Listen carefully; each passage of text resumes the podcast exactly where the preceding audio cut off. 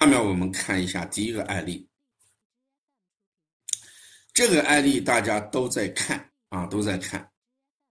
呃，大家说发烧是哪一个系的病？是心系、肺系还是肝系、肾系？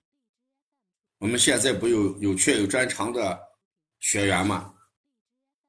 大家说发烧是什么系病？是心系病、肺系病，还是肾系病，还是脾系病？那你看，我问了一个发烧是什么系病？那这样一来，问题就出来了：发烧到底是病还是症？它是是一种疾病还是一种症状？对，这慢慢你就要知道，发烧本身就不算疾病啊，发发烧就不算疾病，把这个概念先要建起来。发烧它是一种症状，能够引起发烧的疾病，或者有好多疾病都有发烧的症状，把这句话记一下。好多疾病都有发烧的症状，这就是中医思维。千万不要说发烧是肺气病，那就是不是中医思维了。中医里面发烧就肺气里面就没有发烧嘛，所以一定要知道发烧是一种症状，不是一种疾病啊。好多疾病都伴随着发烧的症状，对，艾月写的这一句话就对了。如果你有了这一句话，那你就是一个中医思维。你有了这一句话，就是中医思维。如果没有这一句话，那你就不是中医思维 啊！这就是我们为什么培养大家走上一个正规的中医思维的模式。那既然大家说，既然大家说发烧是一种症状，多种疾病都伴随着发烧。那么我们就可以猜一下，这个孩子的发烧有可能是哪些哪个脏器的疾病？心肝脾肺肾。这个孩子的发烧有可能是，你先判断这个孩子的发烧有可能属于哪一方面的疾病？对，现在有人要发言了，有人说是脾系病，有人说是肝系病。有些是胃系病，对不对？那你看，我们至少我们这样的谈论是有有价值的一个谈论啊。不管你说是肺脾也好，是肾也好，是胃也好，我们总是有一个正确的一个思维模式啊。首先，这个发烧，我们看胃口不好，大便有喷射样。那大家说胃口不好，大便有喷射样，那是肺还是脾胃？你一点一点来嘛。胃口不好，大便有喷射样，那肯定与脾胃相关嘛，对不对啊？与脾胃相关。那从这两点上来看，这个孩子的发烧就与脾胃相关，与脾胃相关。那我们再看。这两天孩子睡眠不好，我大家说，孩子睡眠不好又与什么相关？对，与心相关。这个孩子的手脚一会儿热一会儿凉，一会儿热一会儿凉，这与什么相关？啊，手脚一会儿凉，啊一会儿热，啊有些与肾相关，对不对？你先一点点判断，这个孩子有汗，与什么相关？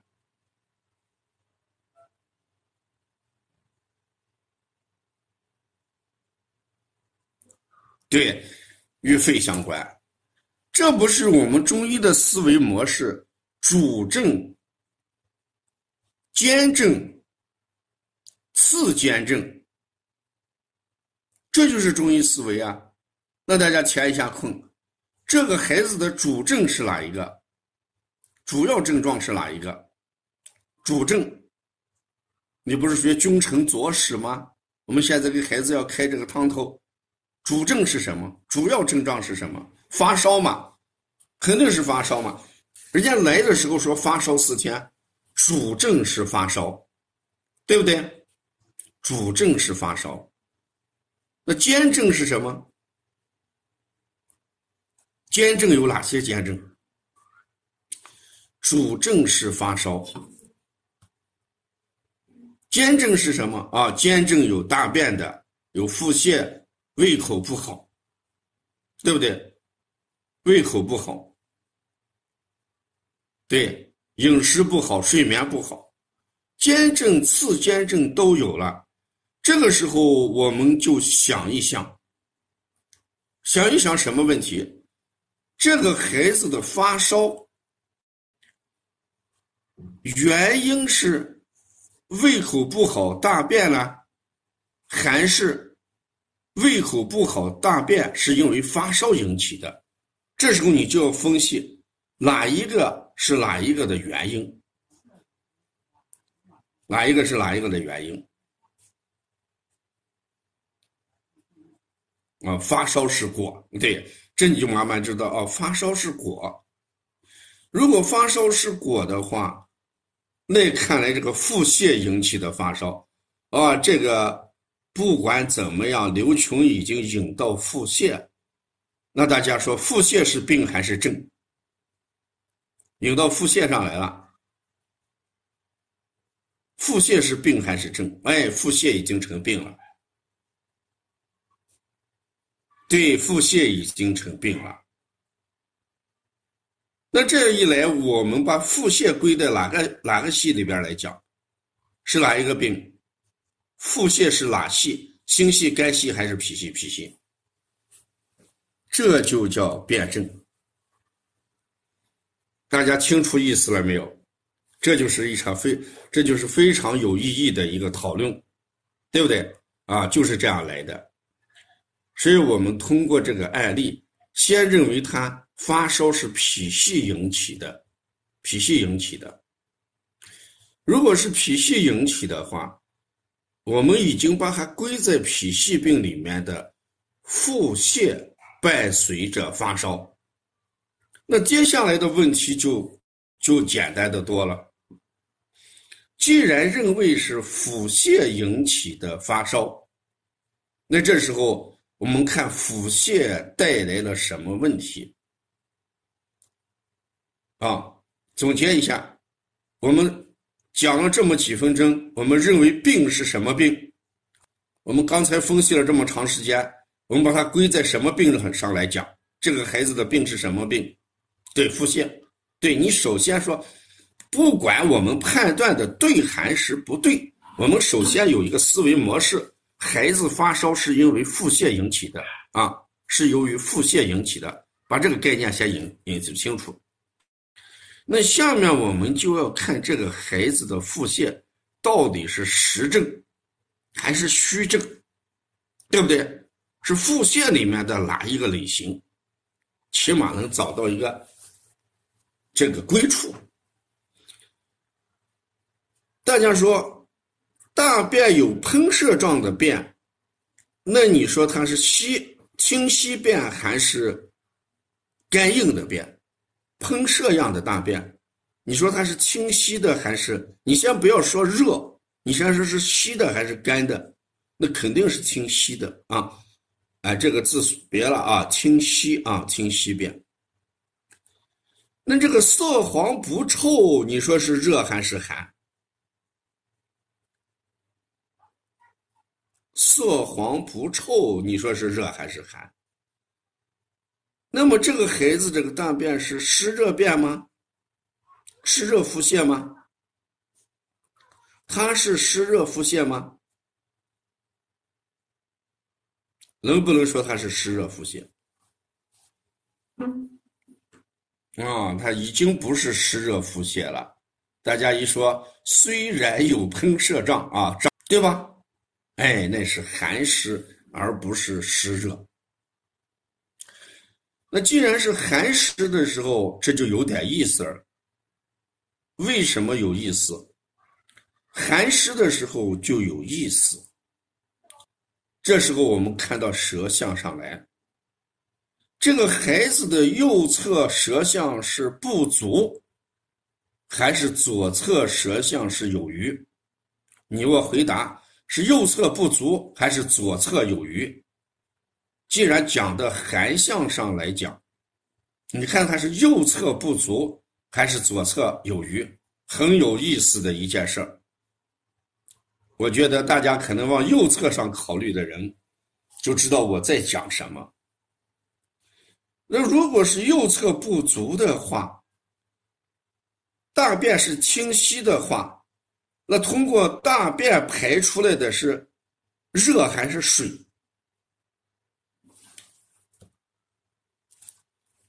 通过大便排出来的是热还是水？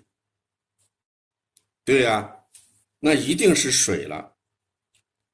那这时候右侧的不足是精液不足，还是气虚？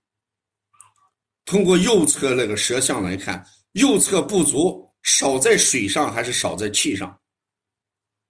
对，顺着思路走嘛。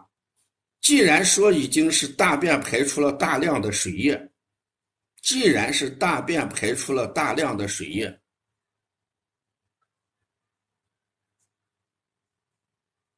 对不对？大便已经排出了大量的血液、水液，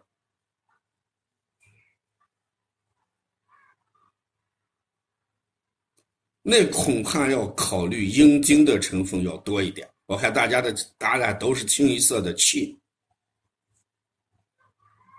你你顺着我在讲什么，你来想，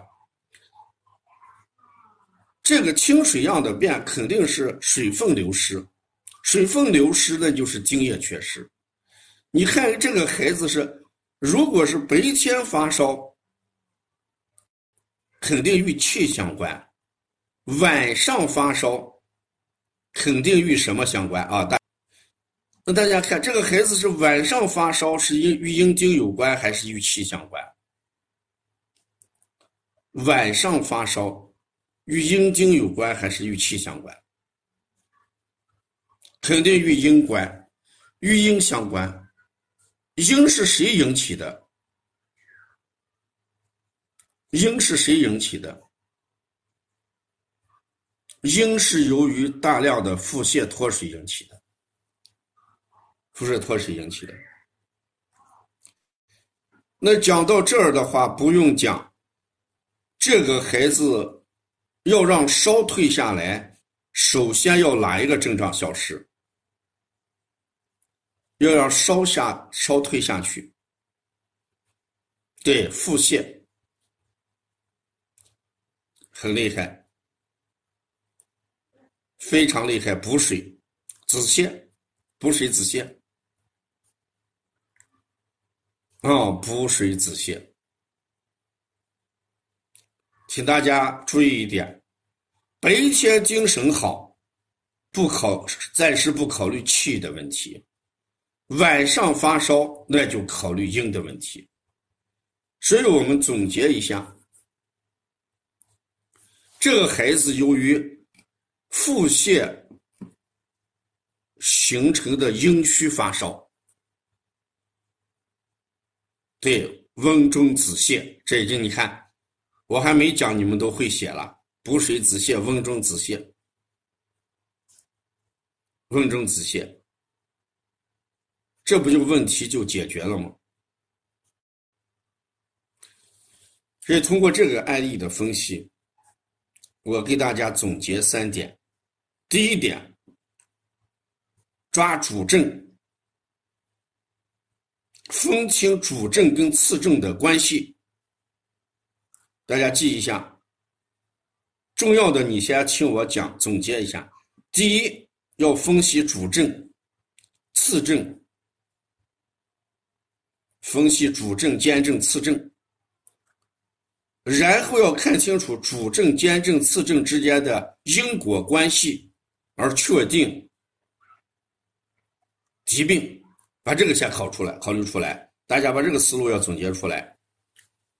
先要看一下是主症、兼症、次症之间的因果关系，根据它的因果关系，你再定一下是什么病，要有这么一个思维。有了这个病之后，你再看这个病的表现，根据病的表现，再确定治疗原则。嗯，这时候我跟你说一下，哎，用什么方法？那如果我们把它理解成寒湿泻的话，那就怎么样？温中止泻嘛，啊，温中止泻，健脾温中止泻都可以啊。如果伴随着手脚冰凉，这时候你就要加一些温补肾阳，啊，对，抓主症，分清主次，啊，再看主次之间的关系，来确定疾病。一定要说确定疾病，皮实娃要总结出确定疾病。只有确定了疾病，才知道怎么治。嗯，这就是一个。病人来了之后，你如何把一些信息糅合成一个有用的信息，提出一个明确的治疗方案？这就是我们学习的一个关键啊！所以我们学习的目的就是来一个病，我们首先给人家怎么做啊？抓主症，分清主次，再看他们的表现，确定他的疾病。再确定他的治疗原则，嗯，就这个样子，就这个样子。所以看起来家长关注的是发烧，事实上，引起发烧的是腹泻，嗯，那大家听一下，这个孩子这个确定的原则是腹泻伴有发烧的症状，这么记一下。这个就是应该要做成腹泻兼有发烧的症状，从腹泻而论治，因为我们没有发烧这种疾病。总结一下，第一个案例确定为腹泻，伴随有发烧的症状。腹泻是发烧的原因，腹泻治疗好了，发烧。自然就会好，嗯，这是一件很有意义的事情啊。这时候我们问问一下，要问这个穴位。刚才讲了，手脚冰凉的加一些补肾阳呀、揉命门、肾腧啊；脾胃虚加脾嘛，补脾阳啊、揉心腧。嗯，然后呢，再给他讲这个中脘足三里。这个止泻的时候，大家说是清大肠还是补大肠？这种腹泻是清大肠还是补大肠？上期叠骨还下期叠骨？你好好想一想。哎，这要逆摩腹还是顺摩腹？这要逆摩腹还是顺摩腹？这就不能清大肠了。这个已经没有热了，你还在清什么啊？这个谁刚才张燕达成清大肠，要变成补大肠啊？要逆摩腹啊，要逆摩腹。一句话就当寒湿泻来做啊，当寒湿泻来做。虽然发烧，但是呢，这个大便不臭，啊，大便不臭啊。